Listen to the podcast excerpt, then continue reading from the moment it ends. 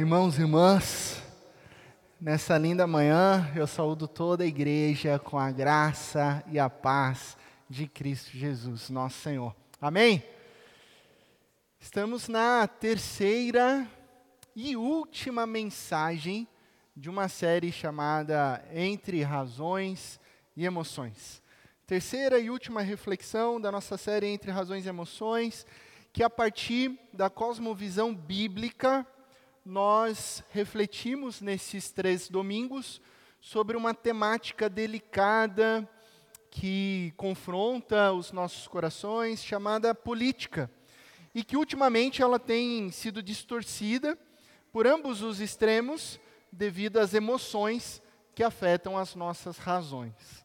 Então, quando as nossas razões são afetadas pelas emoções, talvez as nossas visões se tornem ilusões e não a realidade. E temos refletido o quanto a cosmovisão bíblica é a única realidade que pode dirigir as nossas vidas numa esperança real, viva e eficaz que é Cristo Jesus, e que nenhuma ideologia deste mundo pode trazer salvação.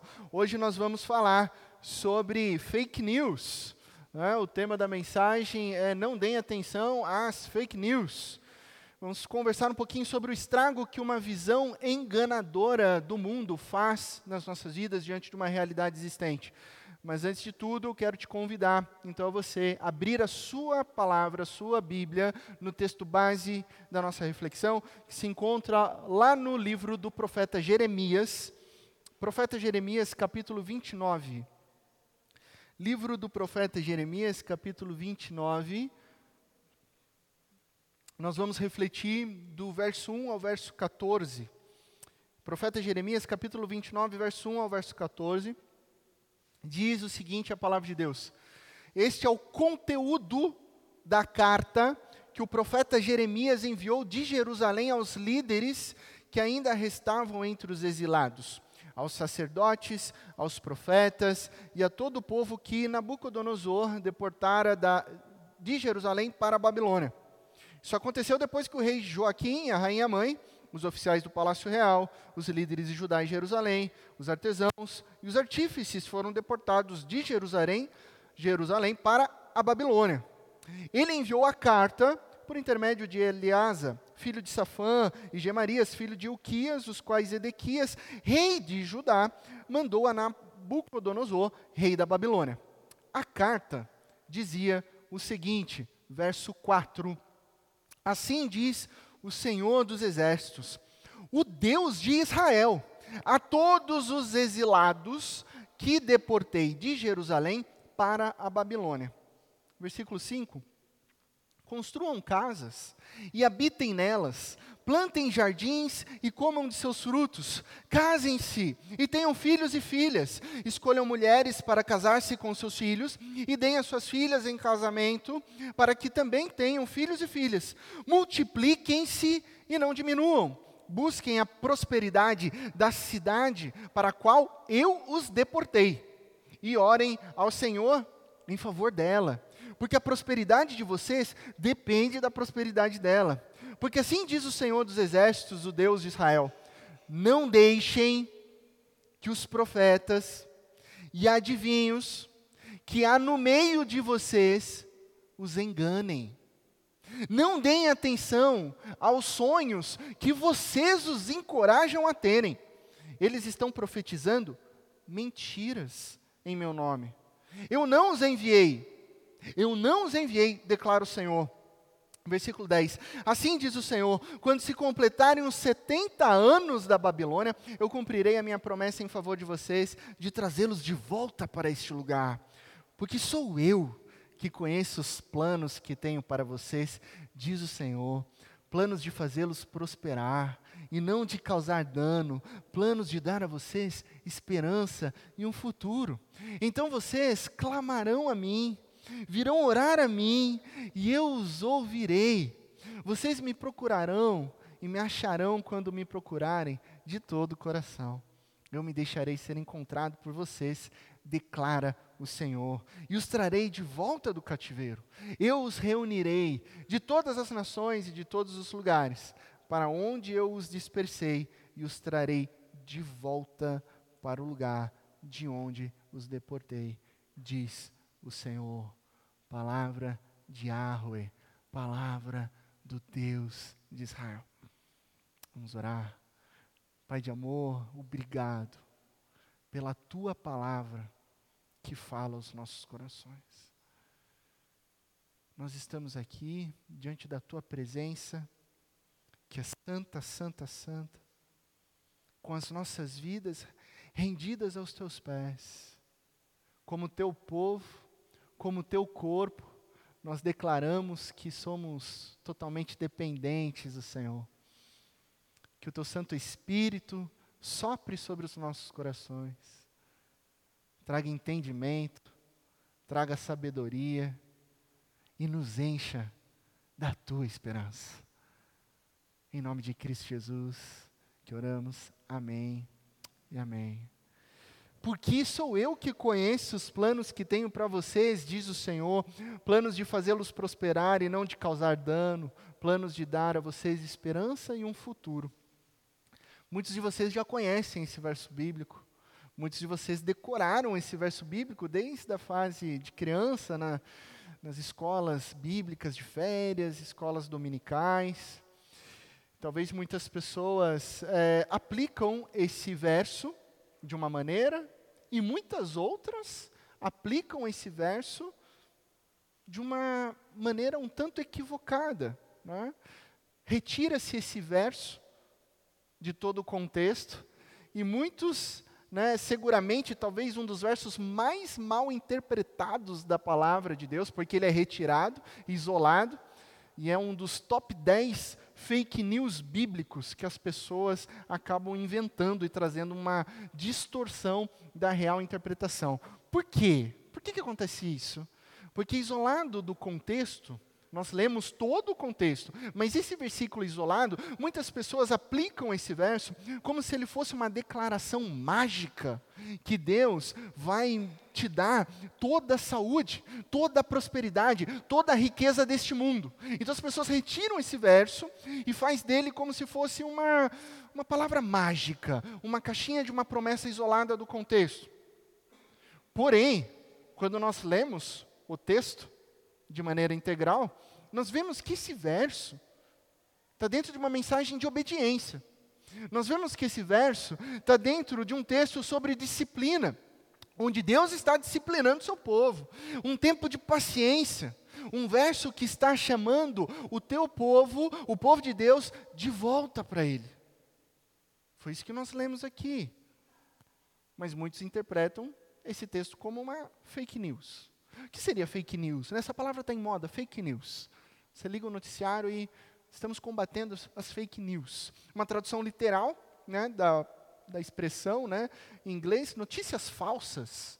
É um termo que conceitua um fenômeno da distribuição deliberada de desinformação, de mentiras, de boatos nas mais diversas redes sociais. Isso vai disseminando nas redes sociais as notícias falsas. Posso perguntar para vocês, quem aqui já recebeu uma notícia falsa no WhatsApp? Pode levantar a mão. Quem aqui já recebeu? Eu acho que a maioria de nós já recebeu. Né? Vem a notícia, não tem nada a ver com a verdade, a princípio muitos acreditam, começam a compartilhar, compartilhar, compartilhar, e de repente é uma mentira. Esse fenômeno social foi motivo de pesquisa reali realizada pelo Instituto Nutis de Educação em Ciências e Saúde da Universidade Federal do Rio de Janeiro, que buscou compreender o uso intenso do WhatsApp para circulação de fake news. E detalhe, esse instituto fez uma pesquisa no meio evangélico. No meio evangélico. Qual que foi o resultado? O que, que eles descobriram? Os resultados mostraram que 49%, quase 50%, quase metade dos evangélicos que responderam aos questionários afirmaram ter acesso a conteúdo falso. Nesse grupo cristão entrevistado, 77% disseram ter recebido as fake news em grupos de WhatsApp da igreja. 77% afirma que, ah, eu recebi essa notícia falsa num grupo da igreja. E sobre o conteúdo, 61% dos evangélicos declaram que as notícias mentirosas, o tema delas frequentemente era sobre política. 61%. Agora a gente precisa pensar um pouco, né? Como num país evangélico, as fake news correm soltas em grupos de WhatsApp de cristãos, em grupos de WhatsApp de igreja, se isso fere o princípio da verdade. Se isso é uma quebra de um mandamento de Deus. Como explicar um fenômeno mentiroso em contextos cristãos? Nossa! Segundo o doutorando Davi Carvalho, cientista social da Unicamp, e que tem atuado lá na Universidade de Nebraska, lá nos Estados Unidos, ele disse o seguinte: há pessoas que, ainda que constatem terem acreditado numa mentira, não a desprezam, pois ela se revela coerente com o seu jeito de pensar, com o seu jeito de agir, de estar no mundo, ou lhe trazem alguma compensação, traz algum conforto, bate com a sua ideia interior. Isso é o que se chama dissonância cognitiva. Na prática, as pessoas acreditam em fake news porque, no fundo, a fake news confirma uma, uma informação falsa já existente no coração da pessoa. Então aquilo bate, né? E ela fala assim: não, eu, eu, eu gostei dessa mensagem. Então eu vou como dizem os jovens, eu vou passar pano para essa mentirinha, porque ela confirma o meu pensamento. Né? Então, nós temos a tendência de priorizar informações condizentes com as nossas crenças, crenças elas pré-existentes. E a psicologia chama isso de viés de confirmação. Tá? Essa tendência que todo ser humano tem de confirmar algo já pré-existente, o termo dentro da psicologia é viés de confirmação. Ou seja, entre razões, entre emoções, as nossas emoções influenciam perigosamente o jeito que a gente pensa. O jeito que a gente pensa. E aí que mora o perigo, né? Aí você pensa, nossa, pastor, se for para parar para pensar, esse negócio de viés de confirmação é real mesmo, faz sentido. Aí você começa a lembrar de um exemplo, aí você começa a lembrar de uma pessoa, aí você começa a lembrar de você mesmo, você fala assim, nossa, mas faz sentido. Puxa, que legal, né? Essa descoberta que aconteceu lá em 1960, que foi cunhada pelo psicólogo Peter Watson. Nossa, é novo isso, né? Viés de confirmação, 1960. Que novo, gente. Isso não é novo, não. Quando se trata de pecado, a Bíblia já nos alertava sobre isso há milhares de anos. Olha só o viés de confirmação no texto bíblico que a gente leu, nos versos 8 e verso 9. Pode passar mais um slide, por favor? Olha só o que diz. Porque assim diz o Senhor, você que está com a Bíblia aberta, confere aí no versículo 8 o Senhor dos Exércitos, o Deus de Israel, não deixem que os profetas e adivinhos que há no meio de vocês os enganem. Não deem atenção aos sonhos que vocês os encorajam a terem. Eles estão profetizando mentiras em meu nome. Eu não os enviei, declara o Senhor. A palavra de Deus é claríssima. Não caio nas mentiras dos falsos profetas. E olha só que interessante. Não acreditem nos sonhos que vocês encorajam os falsos profetas a ter visões. Não acreditem na mentira que eles dizem e que há confirmação no coração de vocês viés de confirmação. Viés de confirmação num texto do Antigo Testamento. Não acreditem nas fake news desses falsos profetas, diz o Senhor. Eu não os enviei. Agora, deixe-me te dar um contexto maior dessa carta de Jeremias, que é fundamental para o nosso entendimento. Essa carta é enviada para o povo de Deus que foi levado para a Babilônia, ok? Esse povo está desamparado, esse povo está cansado, esse povo está extenuado. Por quê? Porque eles estão longe de casa. Eles foram retirados de uma cultura, inseridos em outra. Eles estão debaixo de um império. Eles estão com as famílias desarraigadas. Eles estão culturalmente perdidos. Eles estão destruídos em todas as áreas, financeiramente, economicamente, espiritualmente. Aí, o que acontece? Surgem falsos profetas divulgando fake news em nome de Deus. E o que eles dizem? você vira as folhas da sua Bíblia um pouquinho antes, no capítulo 27, verso 9, dizem que, olha, fiquem tranquilos, vocês não vão servir ao rei da Babilônia. Capítulo 27, verso 9. Um capítulo anterior ao nosso texto, capítulo 28, verso 3, surge um profeta falso chamado Ananias que diz: Olha só, esse exílio, fiquem tranquilos, vai ser curtinho dois anos. Dois anos. O Senhor me disse, palavra do Senhor, dois anos, exílio curtinho, aguentem as pontas, os falsos profetas entregando mentiras em nome de Deus. Fake news. Só que era coisa que o povo estava gostando de ouvir. É só dois anos. Nós não vamos servir ao rei da Babilônia. Os nossos utensílios serão devolvidos ao templo. A gente vai vencer. Isso vai passar rapidinho. Mas que não eram a voz de Deus. E Deus dizendo: Eu não os enviei. Agora, vamos aplicar isso para as nossas vidas hoje. O mundo não está bem economicamente. O mundo todo. O Brasil. As pessoas estão procurando uma solução. As pessoas estão procurando uma resposta, uma salvação. O Brasil está polarizadíssimo nesses últimos dias polarizadíssimo. Não há como você ter uma conversa com qualquer pessoa sobre política que não esteja distorcida pela emoção. Não perca tempo brigando com pessoas que você ama, sabe? Está muito polarizado. E no meio disso surgem o que? Profecias dizendo que se candidato X ganhar, vai melhorar. Se candidato Y voltar, em tudo vai ficar lindo. Mas se o candidato Z for reeleito, quatro anos é rapidinho resolve. Se o candidato W assumir o Brasil, né, então o Brasil, celeiro do mundo, será exemplo de prosperidade. Profecia de um lado, profecia do outro, profecia aqui, profecia lá, de tudo quanto é lado. Falsos profetas, lobos fantasiados de pastores homens que prostituíram a sua vocação como pastor estão utilizando a palavra de Deus para proferir mentiras.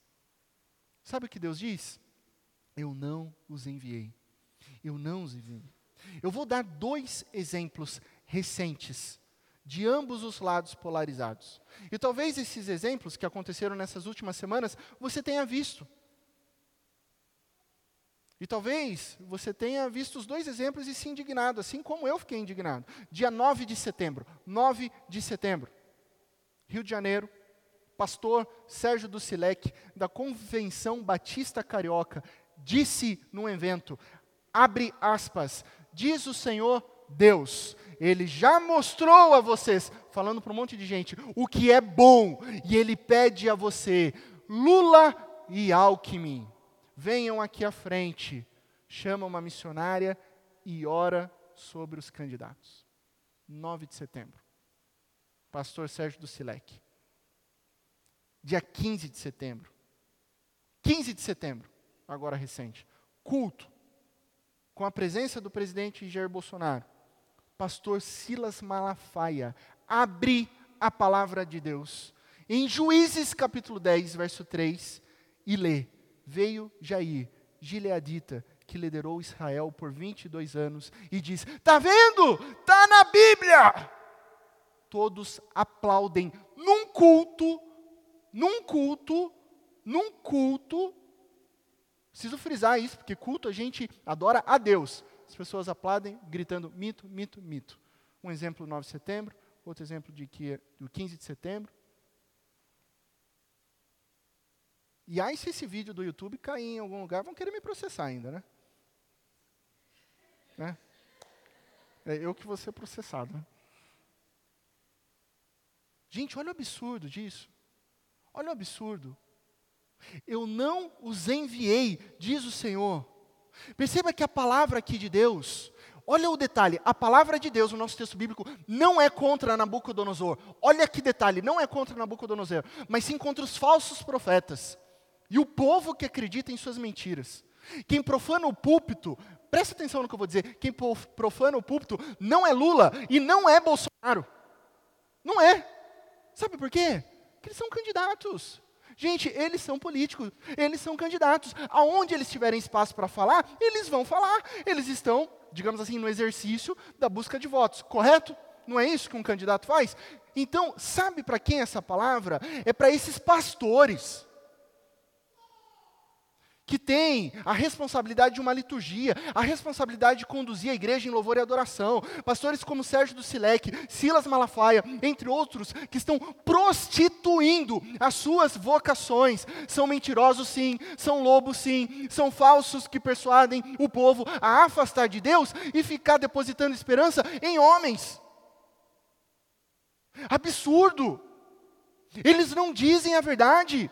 A igreja aplaude, a igreja está cega, a igreja grita de um lado, esquerda, do outro lado, direita. E o Senhor, a gente se reúne aqui para adorar o Senhor. Por que, que isso funciona? Porque esses falsos profetas dizem o que o povo quer ouvir. Eles prometem uma salvação rápida, uma libertação. E talvez não seja isso a vontade de Deus. Versículo 10. Versículo 10.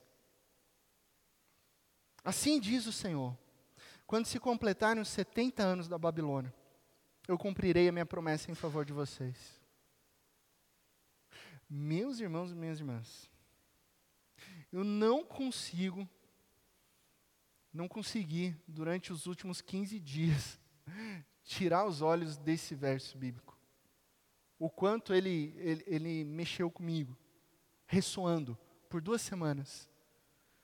Porque o profeta falso, Ananias, ele falou que seria dois anos só. Essa situação em que o povo se encontra no exílio, ela é uma consequência do povo que quebrou a aliança de Deus. Deuteronômio capítulo 28, verso 15 diz: Entretanto, se vocês não obedecerem o Senhor, o seu Deus, e não seguirem cuidadosamente todos os seus mandamentos e decretos que Deus dá ao povo, todas essas maldições vão cair sobre vocês. Ok? Deus falou isso na aliança. Versículo 36 de Deuteronômio capítulo 28 diz: O Senhor os levará e também o rei que os governar, a uma nação que vocês e seus antepassados nunca conheceram então Deus disse o que iria acontecer. E o povo está no exílio por desobediência. O povo de Deus está na Babilônia por idolatria. O povo de Deus está lá porque se afastou de Deus. Então esse tempo de exílio é um tempo de disciplina. É um tempo para arrependimento. É fruto da maldade e infidelidade do povo que se esqueceu de Deus, se afastou de Deus e foi para o exílio. Aí o texto bíblico, e por isso que me pegou, o texto bíblico diz, palavra do Senhor, que não são dois anos, não são sete anos, mas sim setenta anos de Babilônia. Já parou para pensar? Setenta anos de exílio. Setenta anos você sendo governado por qualquer tipo de governo idólatra. O que, que isso significa para nós hoje? Que talvez a gente fique culpando os Nabucodonosores da nossa geração, dizendo que candidato X, candidato Y, vai destruir o Brasil. E nós esquecemos que Nabucodonosor foi instrumento nas mãos de Deus para disciplinar o povo. Nabucodonosor foi instrumento nas mãos de Deus para trazer disciplina para o povo de Deus. Eu nem vou dizer uma novidade aqui para você, que 2023, 2023, vai ser difícil para o Brasil. E eu estou dizendo isso hoje, independente de qualquer candidato. Sejamos sinceros, independente de quem vai ganhar, 2023 vai ser difícil. 2023 vai ser difícil. E aí? O Brasil evangélico vai fazer o quê? Vai ficar continuando culpando Nabucodonosor? Vai ficar culpando é, X, Y? Ou será que de fato o Brasil, que se diz evangélico, o Brasil que sai nas pesquisas dizendo que a maioria é cristão, dizendo que a maioria crê e acredita na palavra de Deus, será que de fato o Brasil vai se arrepender da sua idolatria e entender que talvez estejamos vivendo sim um tempo de disciplina? resultado dos nossos maus caminhos. Resultado do nosso afastamento de Deus, resultado do nosso egocentrismo, resultado da nossa idolatria, seja pela idolatria pelo Estado, seja idolatria pelo meu é, ego individual. Porque parece que a gente não entendeu ainda. E o que eu mais tenho ouvido das igrejas, que elas estão com medo Medo. Povo de Deus com medo. Ah, pastor, eu tenho medo de virar uma ditadura. Eu tenho medo do fascismo. Eu tenho medo da Venezuela. Eu tenho medo da economia. Ah, pastor, eu tenho medo de fecharem as igrejas. Essa é a, é a, do WhatsApp, que bomba, né? Notícia do Zap. Pastor, você viu? Vão fechar as igrejas. Pastor, sei lá que vai fechar as igrejas. Pastor, fechar as igrejas. Eu estou com medo, vão fechar as igrejas. Ok. Vamos pensar que se porventura isso aconteça, o que, que a gente vai fazer? A gente vai ficar em casa com medo? É isso então? A gente vai parar de cultuar a Deus. A gente vai parar de se reunir como igreja. E se forem 70 anos de Babilônia aqui? A gente não vai mais ter igreja, vai acabar tudo. A gente vai ficar paralisado de medo? É, é isso que está no coração das pessoas? Porque quando a gente lê essa palavra aqui no Novo Testamento, a igreja primitiva se alegrava na perseguição. Se alegrava. Tiago capítulo 1, verso 2. Considerem motivo de alegria o fato de passarem por diversas provações Atos capítulo 5, verso 41, os apóstolos saíram do sinédrio alegres por terem sido considerados dignos de serem humilhados por causa do nome de Jesus. Paulo, Paulo, em Colossenses capítulo 1, verso 24, agora, agora eu me alegro, eu estou feliz em meus sofrimentos por vocês e completo no meu corpo que resta as aflições de Cristo em favor do corpo, em favor da igreja. 1 Pedro, capítulo 4, verso 13 e seguintes: alegrem-se à medida que participam dos sofrimentos de Cristo, para que também, quando a sua glória for revelada, vocês exultem com grande alegria. Se vocês são insultados pelo nome de Cristo, felizes são vocês, pois o Espírito da glória, o Espírito de Deus, repousa sobre vocês. Se algum de vocês sofre, que não seja como assassino, ladrão, criminoso, ou como quem se intromete em negócios alheios. Contudo, se sofre como cristão, não se envergonhe mas glorifique a Deus por meio do nome de Jesus. Alegria, sem medo, porque nós vivemos pelo nome de Jesus. Ah, pastor, mas se fechar a igreja? Eu respondi, daí? Para de se preocupar com isso. Se fechar a igreja, a gente se reúne é, desobedecendo, a porta trancada. O nosso rei, o nosso salvador é Jesus. O amor lança fora o medo. A sociedade está com medo, mas a resposta para o medo da sociedade é o povo de Deus, porque o povo de Deus está fundamentado no amor de Jesus. O povo de Deus não tem medo, não porque o povo de Deus é em si corajoso, não, mas é porque a graça de Jesus nos basta e nos fortalece para seguirmos em frente. De todo o coração, eu vou te dizer uma coisa importante. Semana passada ficou claro que você cristão tem a responsabilidade, eu, você, temos a responsabilidade de pensarmos criticamente e exercermos o direito democrático de voto. Né? Aspecto positivo de um sistema, de um governo democrático. Glória a Deus por isso. Hoje eu vou além. Não deixe que essas eleições dominem o teu coração, te levando à ansiedade. Não deixe que isso tome conta do teu coração. Não deixe que uma eleição te gere crise. Sabe, eu vou, eu vou te dizer uma coisa, simples, mas sem ser simplista. Pouco importa quem vai vestir a faixa presidencial no dia 1 de 2023. Porque o que importa é que o nosso Rei Salvador reina eternamente. E que diz para mim, para você, no verso 11, olha só o que ele diz: Porque eu sou o que conheço os planos que tenho para vocês, diz o Senhor. Planos de fazê-los prosperar e não de causar dano, planos de dar a vocês esperança em um futuro. Então vocês clamarão a mim Clamarão a mim, olha só que Deus está Deus tá chamando o seu povo. Clamarão a mim, virão orar a mim e eu os ouvirei. Não é para orar para candidato um, para orar para candidato outro, pedir salvação para pastor, pedir para salvação para outro líder religioso. Não, é para ir até Deus, porque Deus irá nos ouvir. Vocês me procurarão e me acharão quando me procurarem de todo o coração. Eu me deixarei ser encontrado por vocês, declara o Senhor. Contexto aqui é que o povo de Deus estava longe de Israel. Então havia uma preocupação territorial mesmo, havia uma preocupação geográfica. Se nós estamos longe do lugar onde Deus nos colocou, será que Deus vai nos ouvir? E Deus está falando: eu vou. Eu sou onipresente. Eu estou contigo em todos os lugares. Eu vou te ouvir. É a palavra de Deus. Então é Deus quem tem planos de esperança. É para Ele que nós devemos clamar e orar. É Deus quem devemos procurar. E Ele deixará ser encontrado. Enquanto ficamos entre razões e emoções, buscando respostas em ideologias, direcionadas por fake news, se a gente ficar nessa, a gente vai ficar tateando, sem encontrar resposta, e ficaremos presos nesse exílio.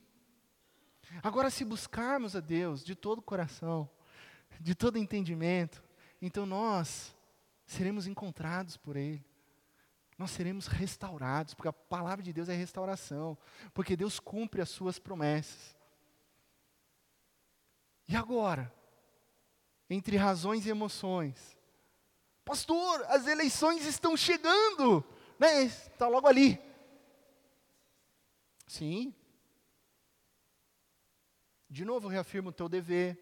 Você tem aí duas semanas para ler e estudar todos os planos de governo gente tem oito ou nove candidatos. Lê tudo, estuda, ora diante de Deus. Entenda que toda ideologia tem idolatria. Entenda que toda ideologia tem um, um aspectos positivos e negativos. Vai lá e com a sua consciência diante de Deus, você vai e vota. E lutaremos por essa liberdade de voto e voto secreto, porque esse é inclusive um lema de nós, trad tradição reformada. Vai lá e faça o seu dever. Pensa, cristão pensa. Mas muito mais do que votar, muito mais do que votar, nós, como corpo de Cristo Jesus, nós somos chamados a adorar a Deus e viver de segunda a segunda como um sinal do reino de Deus. Sabe o que o povo do Brasil precisa? Que a gente brilhe a luz de Cristo Jesus com as nossas ações. Não precisa de, um, de uma eleição. Precisa que a gente viva como sinal, como posto avançado do reino de Deus. Nós somos chamados a testemunhar da obediência à palavra de Deus com as nossas vidas, com as nossas palavras, com as nossas ações. E uma das coisas mais belas do nosso texto aqui é que tem algumas ordens, alguns imperativos para nós e que podemos aplicar nos dias de hoje. Acompanhe comigo os versos 5 a 7. 5 a 7. Existem algumas ordens. Construam casas e habitem nelas. Plantem jardins e comam dos seus frutos. Casem-se e tenham filhos e filhas. Escolham mulheres para casar-se com seus filhos e deem as suas filhas em casamento, para que também tenham filhos e filhas. Multipliquem-se e não diminuam. Busquem a prosperidade da cidade para a qual os deportei e orem ao Senhor em favor dela, porque a prosperidade de vocês depende da prosperidade dela. O profeta Jeremias, que traz consigo a verdadeira palavra do Senhor, está desmentindo o falso profeta, dizendo que seria um tempo de dois anos. E está falando, ó, são 70. São 70 anos. 70 anos é tempo. Você vai ficar aprisionado no medo? Não! Não! Ao invés de ficar reclamando, ao invés de ficar brigando ou acreditando em fake news, assumam essa situação ruim, encarem essa temporada desafiadora e construam as suas vidas em Deus. Vamos construir as nossas vidas, não foi o que a gente cantou aqui, adorando a Deus? Construir as nossas vidas em Deus. É isso que nós devemos fazer. Construam casas, habitem, plantem, comam os frutos. O texto diz: casem-se, tenham filhos, a vida continua. Vivam debaixo do reino de Deus e não do reino deste mundo. Ah, mas nós estamos na Babilônia. Vivam. Vivam diante do reino de Deus.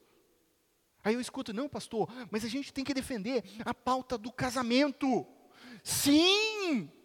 Então viva essa verdade na Babilônia. Para de ficar só falando, não, porque tem que defender aqui o casamento, sei lá o quê. Se você não é fiel à sua esposa, larga a mão de ser hipócrita.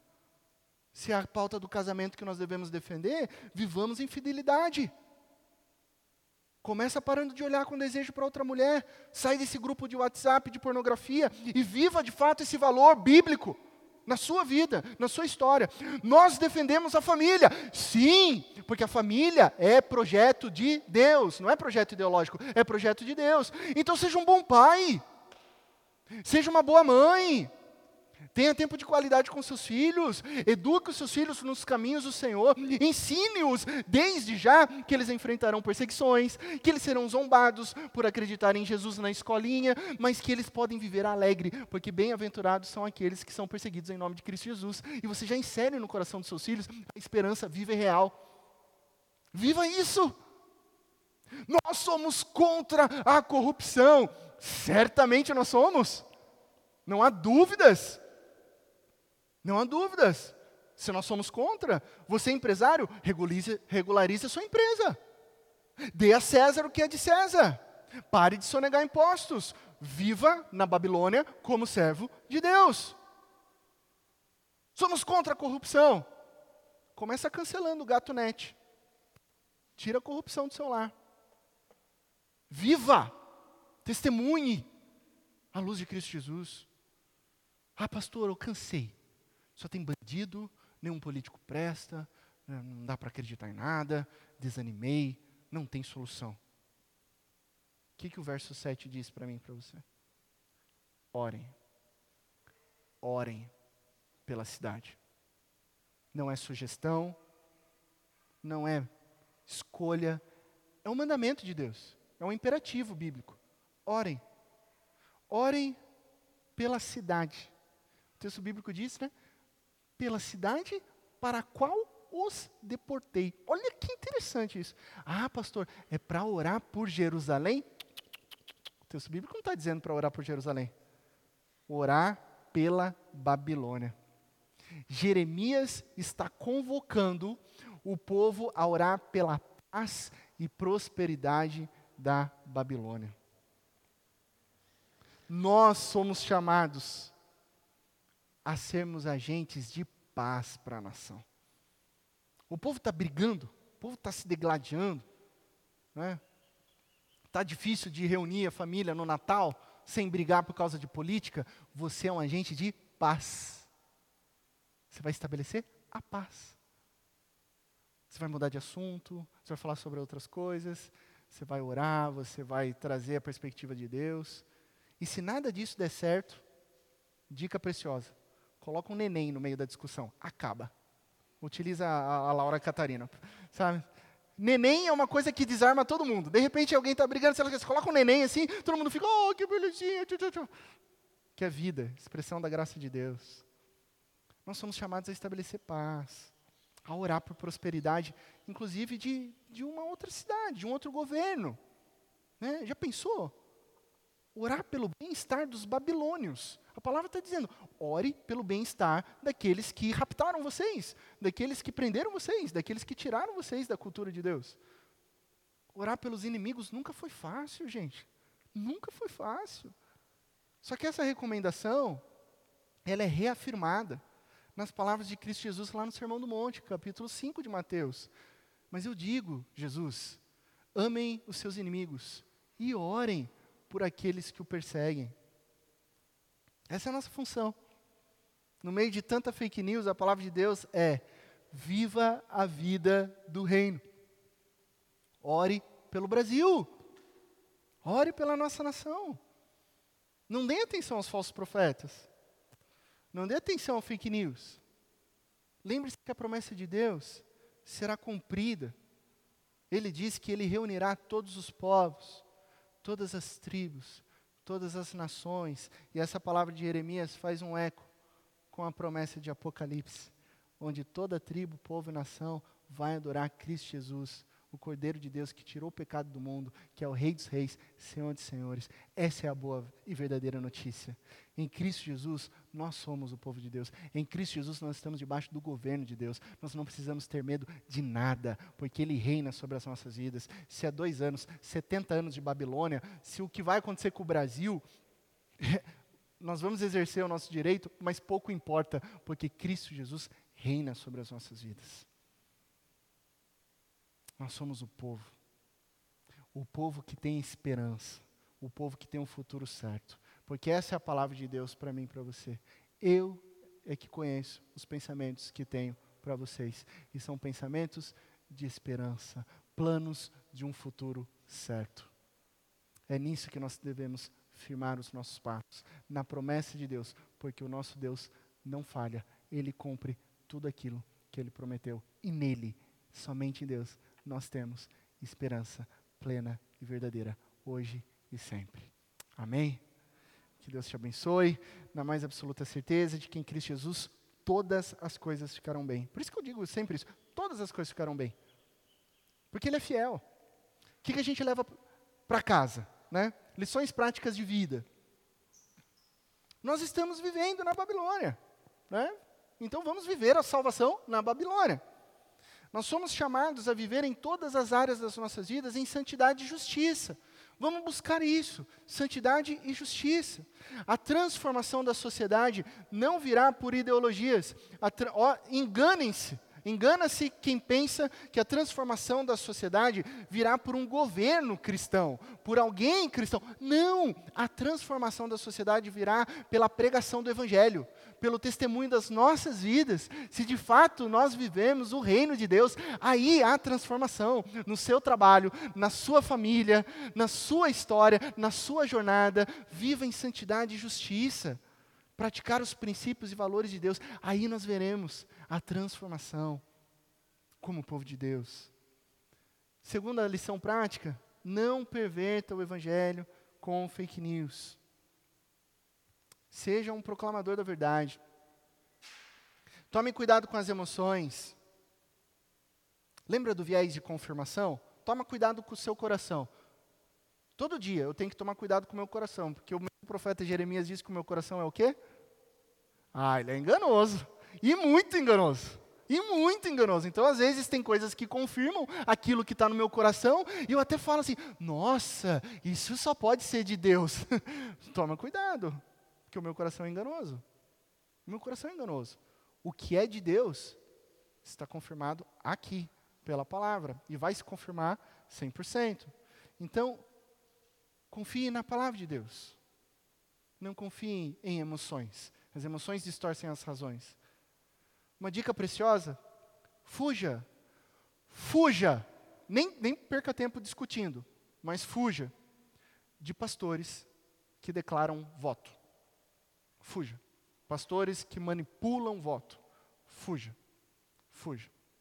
Sempre há um viés de manipulação. Sempre há um viés de indução. Nós, pastores, somos chamados por Deus para proclamar a palavra de Deus e capacitar a igreja de Cristo Jesus a pensar, como diz John Stott, crer é pensar. E você toma a sua decisão debaixo do evangelho. Por isso eu não declaro voto há mais de 16 anos. E assim eu permanecerei.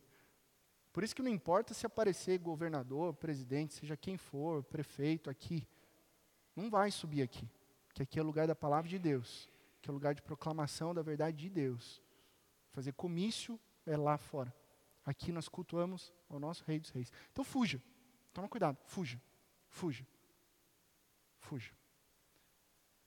E lembre-se, não se trata de ser mais de esquerda, nem mais de direita. E sim, cada vez mais fiéis à palavra de Deus. O nosso compromisso é esse.